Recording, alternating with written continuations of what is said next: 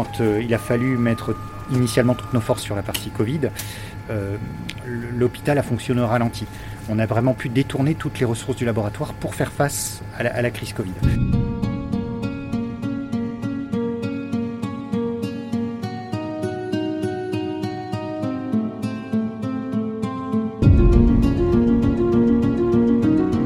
Au plus fort de la pandémie, ils n'ont pas arrêté d'analyser les tests Covid.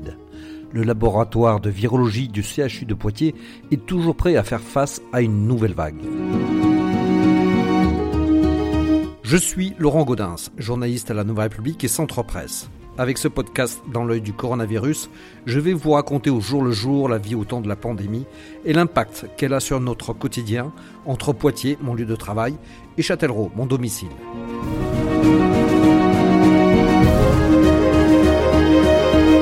Mais que deviennent nos tests PCR une fois réalisés?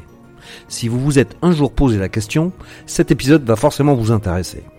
C'est en effet à une visite exceptionnelle du laboratoire de virologie du CHU de Poitiers que nous invite aujourd'hui le professeur Nicolas Lévesque qui le dirige. Un lieu hautement sécurisé comme vous allez pouvoir vous en rendre compte. Donc, je suis sur le site du CHU à Poitiers. Donc j'ai rendez-vous avec le professeur Nicolas Lévesque qui dirige le laboratoire de virologie. Donc pour faire une petite visite et voir euh, comment se passe euh, actuellement euh, l'activité du laboratoire avec cette décrue de l'épidémie et en même temps cette petite reprise. Est-ce que c'est déjà ressenti dans son service? C'est tout ça qu'on va voir avec lui.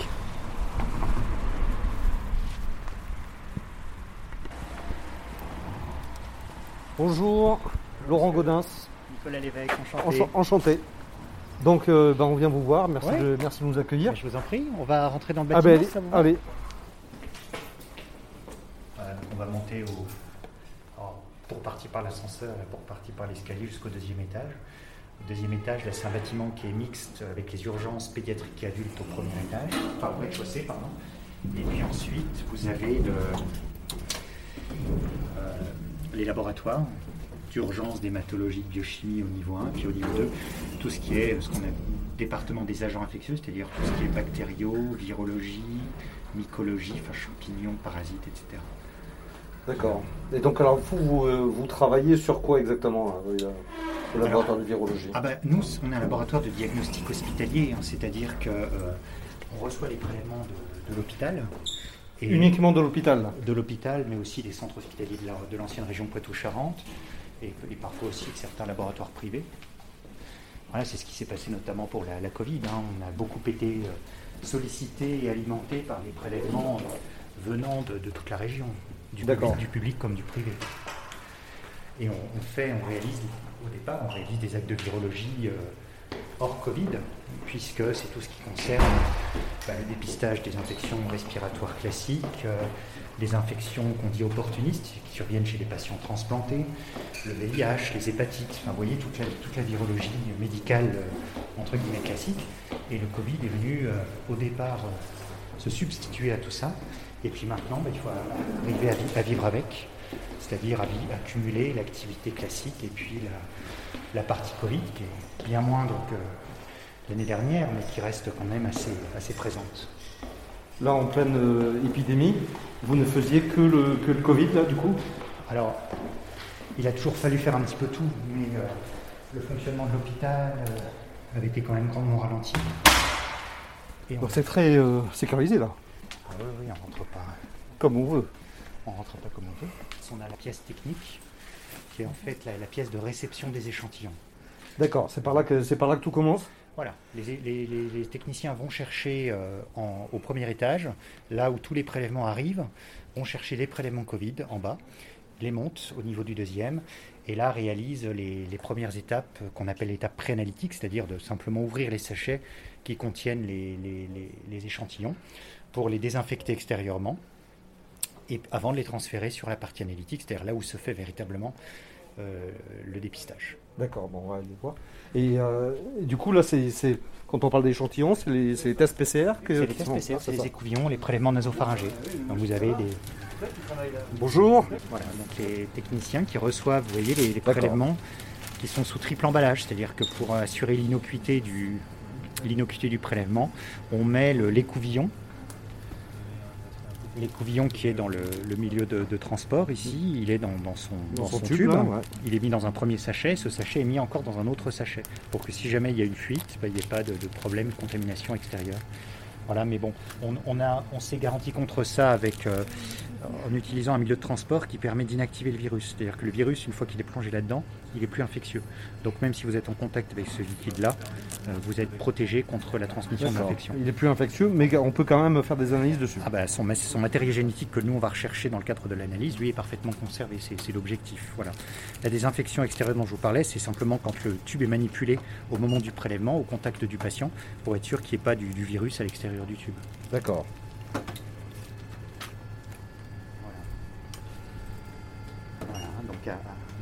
Oui, vous avez fait connaissance avec Asma, hein, Jean-Philippe et puis Lénie, qui sont les trois techniciens présents euh, cet après-midi.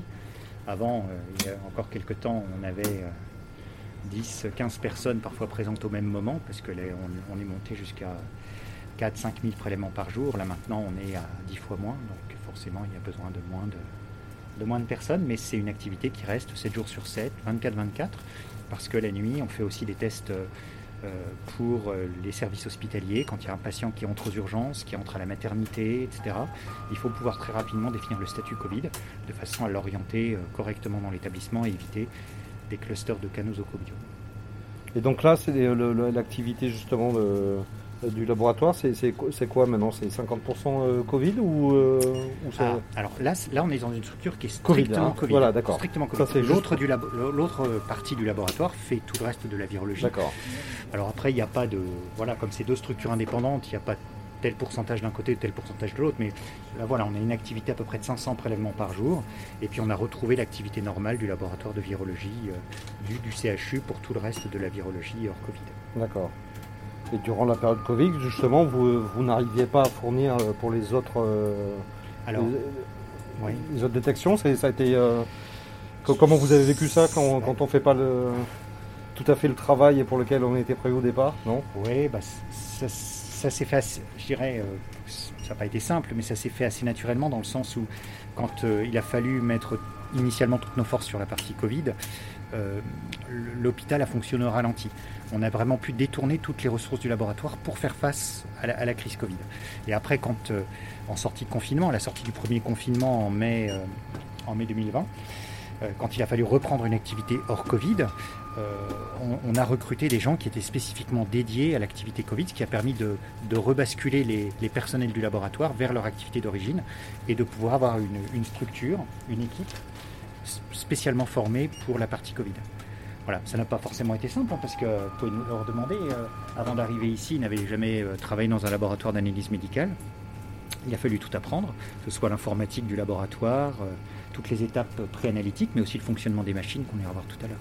D'accord, qui c'est qui veut parler là Alors, c'est comment Jean-Philippe. Et donc là, vous, avant le Covid, vous faisiez quoi vous Moi, je suis issu d'un master recherche en biosanté, si vous voulez, au départ.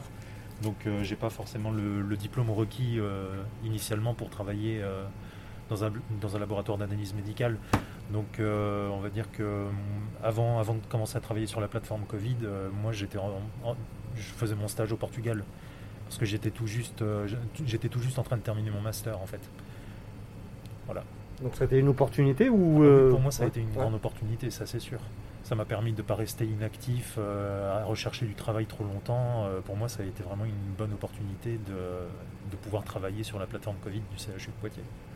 Et ça vous donne envie de continuer après Parce que bon, on, peut espérer qu'elle va s'éteindre un jour, euh, cette plateforme. Oui, bien sûr, il faut, faut, toujours espérer ça, c'est sûr. Mais disons que moi, ça m'a permis de. Comment dire Ça m'a fait non seulement une bonne opportunité d'emploi, mais ça m'a permis aussi de de développer de nouvelles compétences, étant donné que je ne suis pas resté euh, tout le temps sur la plateforme. J'ai été formé il n'y a pas longtemps euh, pour faire euh, du séquençage sur le Covid.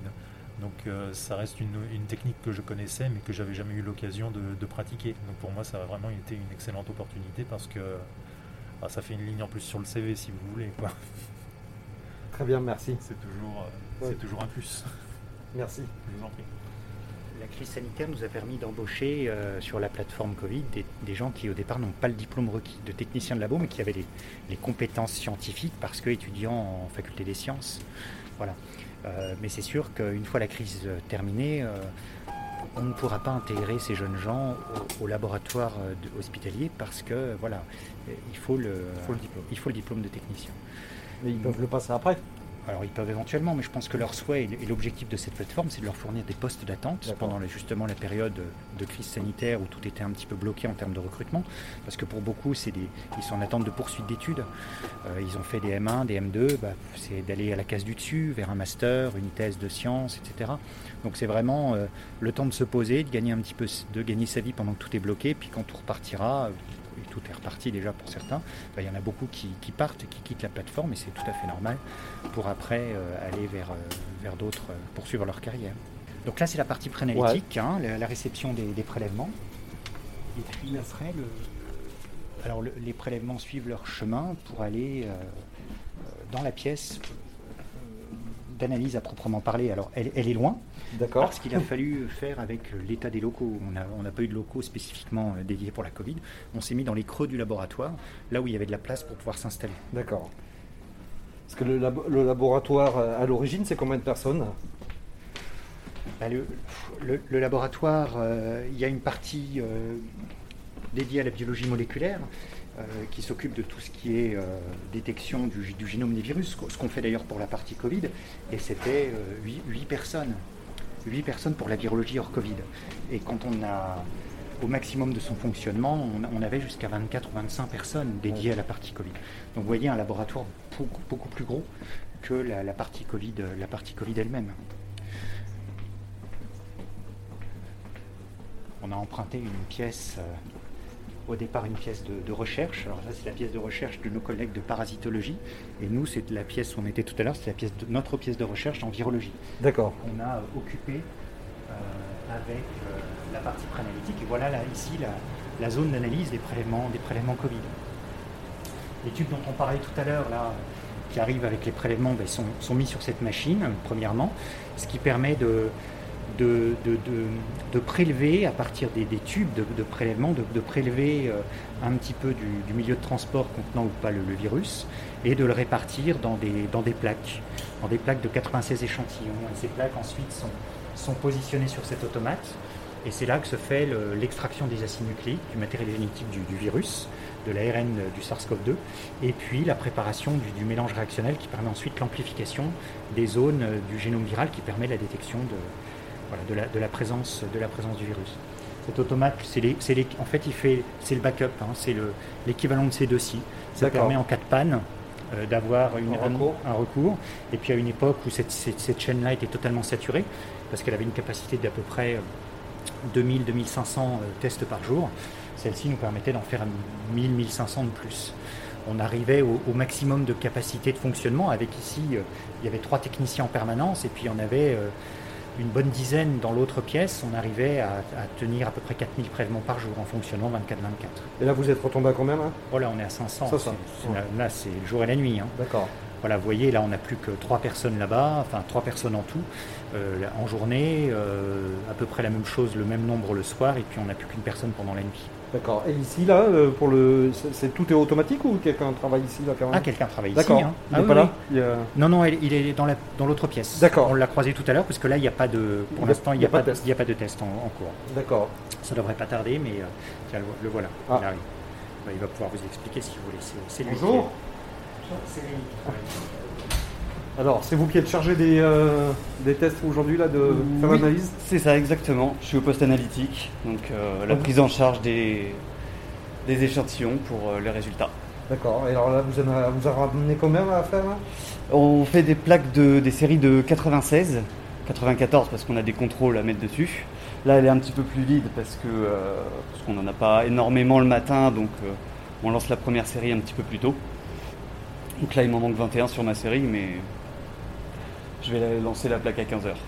Ah, il y, a- il y a des horaires euh, précis pour. euh, Ben, Pour lancer celle du matin, le matin on n'en a pas énormément, donc euh, on essaye de pas la pousser trop pour pas que les résultats des tubes qui sont arrivés le matin assez tôt sortent trop tard par rapport à leur arrivée. Forcément, il faut qu'il y ait un, un délai de résultat assez court. C'est important Donc, oui, que les gens soient au courant assez vite. C'est ça, donc on adapte bah, du coup notre rythme de travail en fonction de- des arrivages et, et des quantités. Et là, le, le- le- le taux de positivité que vous avez euh, actuellement, c'est quoi là? Vous le savez ça? Euh, moi je saurais pas trop le dire. Autour de 2%. Autour de 2%. là. Donc là, il y a- potentiellement, il peut y en avoir un. euh, C'est ça. C'est ça. Il y en a un deux par plaque. D'accord. Donc bon, on vous laisse travailler hein, en même temps. Ah non, non, pas de souci. Donc ici, c'est c'est- c'est aussi euh, ici que vous avez été missionné pour détecter aussi les, les virus mutants. Alors, ouais, c'est deux, deux cho- deux choses différentes. Là, c'est vraiment le, le dépistage. Vous êtes positif, vous êtes négatif. Et puis après, effectivement, euh, au, au dé- au début, on, on a, on a fait que, que ça. Et puis après, sont arrivées des techniques complémentaires, euh, puisque la problématique n'est plus de savoir si vous étiez positif ou négatif, mais par Mais quel virus vous étiez infecté. Et voilà, et de suivre l'évolution des, des- des mutations génétiques du, du SARS-CoV-2. Alors, on y a associé des, des techniques de, criblage, dites de criblage, ce qui permettait de détecter les mutations précises caractéristiques de certains variants connus. Hein, le variant britannique, euh, qui était caractérisé par quelques mutations, variant sud-africain, brésilien. Maintenant, 99% des échantillons sont du variant indien, du variant Delta, dont on connaît euh, parfaitement la carte d'identité et par le criblage, on est capable très rapidement de, de- de l'identifier. Tous les échantillons positifs sont, passent par cette technique de criblage. Ça permet de Ça se fait ici aussi là euh Ça se fait ici D'accord. aussi. Ça se fait Dans ici aussi. Alors, oui, ça, ça se fait dans, pardon, ça se fait dans une autre pièce du laboratoire, mais c'est- exactement le même principe de, de- de technique. Et puis il y a une troisième couche qui est le, le séquençage, ce dont vous a parlé Jean-Philippe tout à l'heure, là qui est une technique un, un peu plus sophistiquée, un peu plus laborieuse, euh, où on, c'est des techniques qu'on employait euh, avant la crise euh, pour euh, tout ce qui est VIH, virus des hépatites, pour pouvoir séquencer le génome et mettre en évidence des mutations de résistance aux traitements utilisés. Là, on a utilisé ces mêmes techniques pour séquencer des morceaux de la protéine S du, Covid et pouvoir identifier des mutations d'échappement à la vaccination, d'échappement au traitement par les anticorps monoclonaux, etc. etc. Voilà, de suivre l'émergence, l'évolution génétique du- virus. Alors, et quand vous avez rencontré ma, ma- une de mes collègues, on avait fait un reportage euh, sur Oui. le laboratoire, c'était euh, plus de- dans la période euh, plus chaude là, et vous veniez d'avoir justement un nouveau robot pour, pour détecter le... Alors je sais pas si c'était pour Oui. détecter ou pas, Oui, mais alors, oui, alors c'est vrai que parce qu'il y, a, y a plusieurs approches, plusieurs techniques pour le, le- le séquençage et, et quand on en avait parlé ensemble, on, appréhendait, on démarrait une, nouvelle stratégie qui était de séquencer non pas simplement, ce que je vous disais, un petit morceau de la protéine qui nous intéresse, mais la totalité du génome du virus. Ce qui est beaucoup plus pertinent euh, parce que ça permet euh, d'aller à la recherche de, de nouveaux variants, de choses encore inconnues, sans idée préconçue sur ce que l'on va trouver. Quand on regarde un petit bout de la protéine S, euh, forcément, on ne voit pas tout, même si on voit la zone peut-être la plus intéressante, mais on ne voit pas tout. Et quand on veut suivre l'évolution génétique du SARS-CoV-2, il faut pouvoir regarder l'intégralité du, du génome du virus. Et cette nouvelle approche permettait, permettait ça. donc là, l'activité euh, est, euh, est largement retombée. Largement, oui. Vous êtes revenu à un niveau euh, que d'a- d'avant crise, donc à 20 pas. Ça y est, il y a- Ah ben, euh, le- vous êtes au plus bas là, par rapport à- au Oui, on, on est, on est sur, oui exactement, on est un petit peu sur l'activité de, euh, initiale, on n'est plus du tout sur les, les pics d'activité qu'on a pu connaître. Bah, néanmoins, euh, là, le volume que l'on a encore actuellement ne nous permet pas de faire comme si le Covid n'existait pas, c'est-à-dire de réinternaliser cette activité dans le fonctionnement naturel et normal du laboratoire. On est quand même obligé de garder une structure un petit peu à part, parce que même 500 prélèvements par jour, bah, c'est quand même beaucoup de travail, et il faut avoir une équipe dédiée à, à cette, euh, à cette tâche. On parle de, de reprise un peu du, euh, justement de l'épidémie, Oui. euh, et notamment là, dans les Deux-Sèvres. Vous, vous récupérez des prélèvements des Deux-Sèvres ou, euh, Oui, on récupère des prélèvements du, du- du centre hospitalier de, de Niort. Et puis on a eu des collaborations euh, pendant longtemps euh, assez intenses avec euh, les laboratoires privés également des, Deux-Sèvres, hein, notamment le laboratoire Medilab, qui continue à nous adresser ces prélèvements pour criblage, c'est la technique dont on parlait tout à l'heure. Eux font le dépistage et quand ils ont des positifs, ils nous les envoient pour savoir à quel, virus ils ont affaire. Alors du coup, vous constatez aussi cette reprise là, euh, à votre niveau? Bah, c'est moins, euh, c'est moins sensible que ce que l'on a pu connaître. Euh, là, c'est encore pour moi un peu, un peu flou de savoir véritablement par rapport à ce qu'on reçoit nous, s'il y a vraiment une reprise d'activité dans, dans les Deux-Sèvres. On a eu un petit pic d'activité fin de semaine dernière avec le CH de Niort. Voilà, mais ça, c'est revenu à la normale maintenant. Donc, euh, je- moi, j'ai pas constaté pour l'instant d'augmentation significative du nombre de cas euh, dans les Deux-Sèvres. C'est quelque chose que vous craignez ou on sait qu'il va forcément. On, va arriver, on arrive dans la période euh, euh, de choix pour les virus respiratoires, que ce soit pour le Covid ou pour les autres. Forcément, il va y avoir une intensification de circulation, c'est naturel. Voilà, donc euh, reste à savoir dans quelle mesure. Est-ce que ça va être dramatique ou est-ce que ça va rester une légère augmentation mais tout à fait contenue? Là, pour l'instant, les premiers signes que l'on a, c'est que c'est une augmentation qui reste tout à fait contenue. Il y a une circulation réelle du virus, mais qui n'est pas, qui ne prend pas du tout de- d'ampleur euh, particulière. donc on croise les doigts Ah oui, on croise les doigts.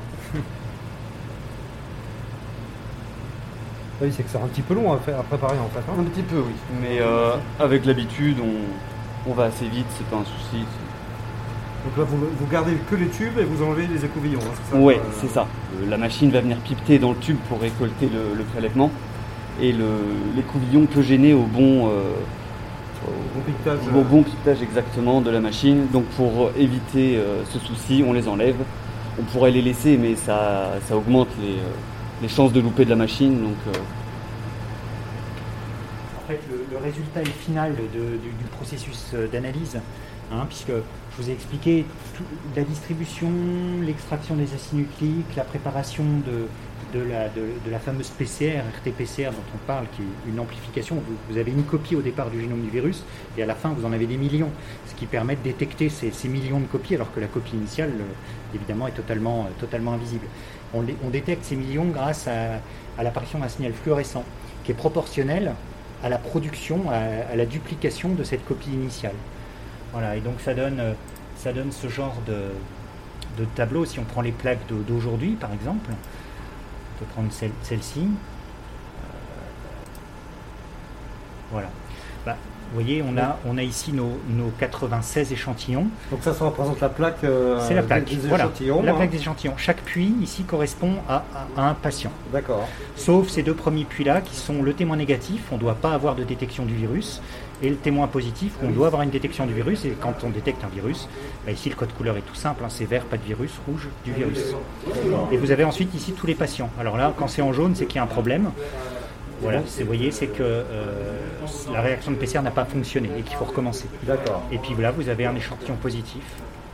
Donc là, sur toute la plaque, il y en a quand même un de positif. hein. Et voilà, exactement, c'est ce qu'on disait à 1, 2, à 2 grosso modo. Et on voit ici bah, les, les courbes d'apparition du signal fluorescent correspondant à la détection des, des gènes caractéristiques du virus. Voilà, c'est des images qu'on a vues euh, maintes, euh, maintes et maintes fois, mais voilà nous en, en pratique comment ça se, Comment on procède. Voilà. Et les techniciens maintenant sont entre guillemets autonomes, c'est-à-dire que ils exportent dans notre système informatique ces résultats. Tous les négatifs partent aussitôt chez les patients, parce que négatif, il n'y a pas besoin d'une intervention du biologiste particulière, ce qui permet de, une transmission SIDEP, et ça leur permet de recevoir leur QR code, etc., tous les documents euh, administratifs nécessaires. Nous, on intervient essentiellement pour les échantillons euh, orange et, rouge, c'est-à-dire quand il faut vraiment euh, avoir une validation biologique et, et vérifier qu'on rend pas, qu'on rend un positif à bon escient. Et, et donc là, sur ces cas-là de positivité, Oui. vous, vous refaites une autre recherche et comment Non. ça se passe? Non. Non, non, là, là le dépistage il est finalisé. On, on dit à la personne vous êtes positif, vous êtes Et négatif. pour vous, il est sûr. De toute façon, là, il n'y a, pas de- y a pas de doute. Alors pour nous il est sûr. Pour nous il est sûr, d'autant qu'ici vous voyez on détecte trois cibles du virus différentes. Ouais. Quand on n'a qu'une seule cible détectée, on peut se poser des questions. Trois, euh, voilà. Mais ça a été l'objet de, de beaucoup de discussions avec nos collègues, avec même les patients qui nous appelaient certaines fois. Il faut bien partir du principe qu'on a affaire ici à des méthodes de dépistage. Du dépistage, c'est euh, voilà, c'est on, essaie de ne rien laisser passer.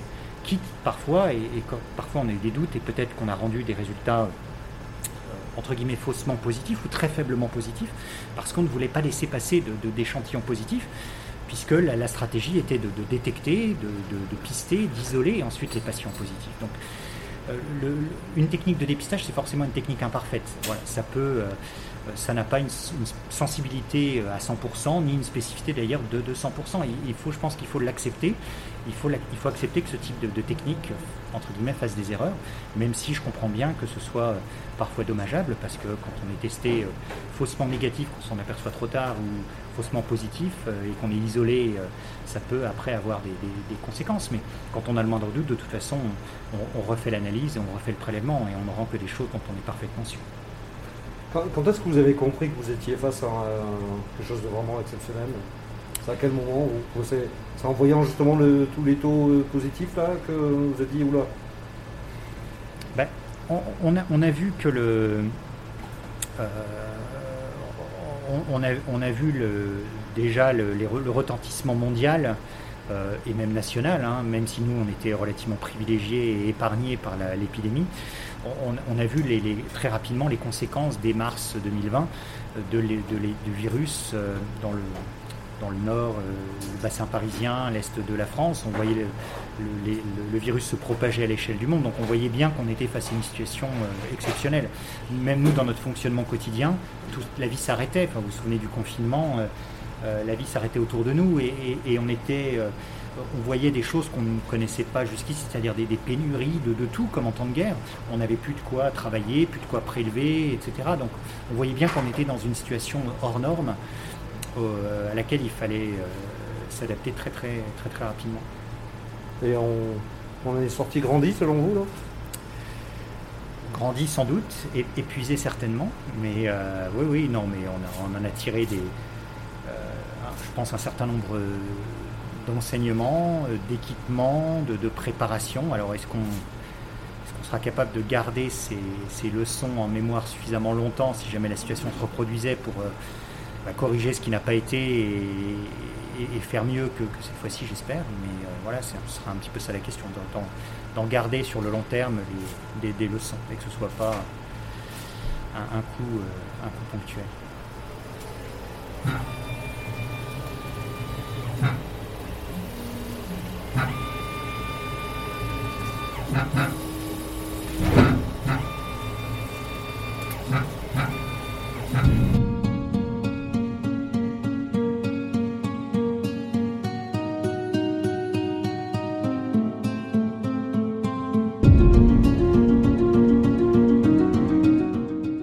c'est terminé pour ce nouvel épisode du podcast Dans l'œil du coronavirus.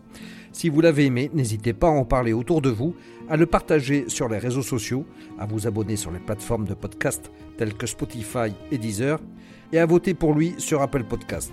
Ça nous aidera vraiment à continuer. Si vous avez un sujet que vous aimeriez voir développé dans ce podcast, n'hésitez pas à me le transmettre par mail à laurent.gaudens.nr-cp.fr. En attendant, lavez-vous bien les mains et à très vite.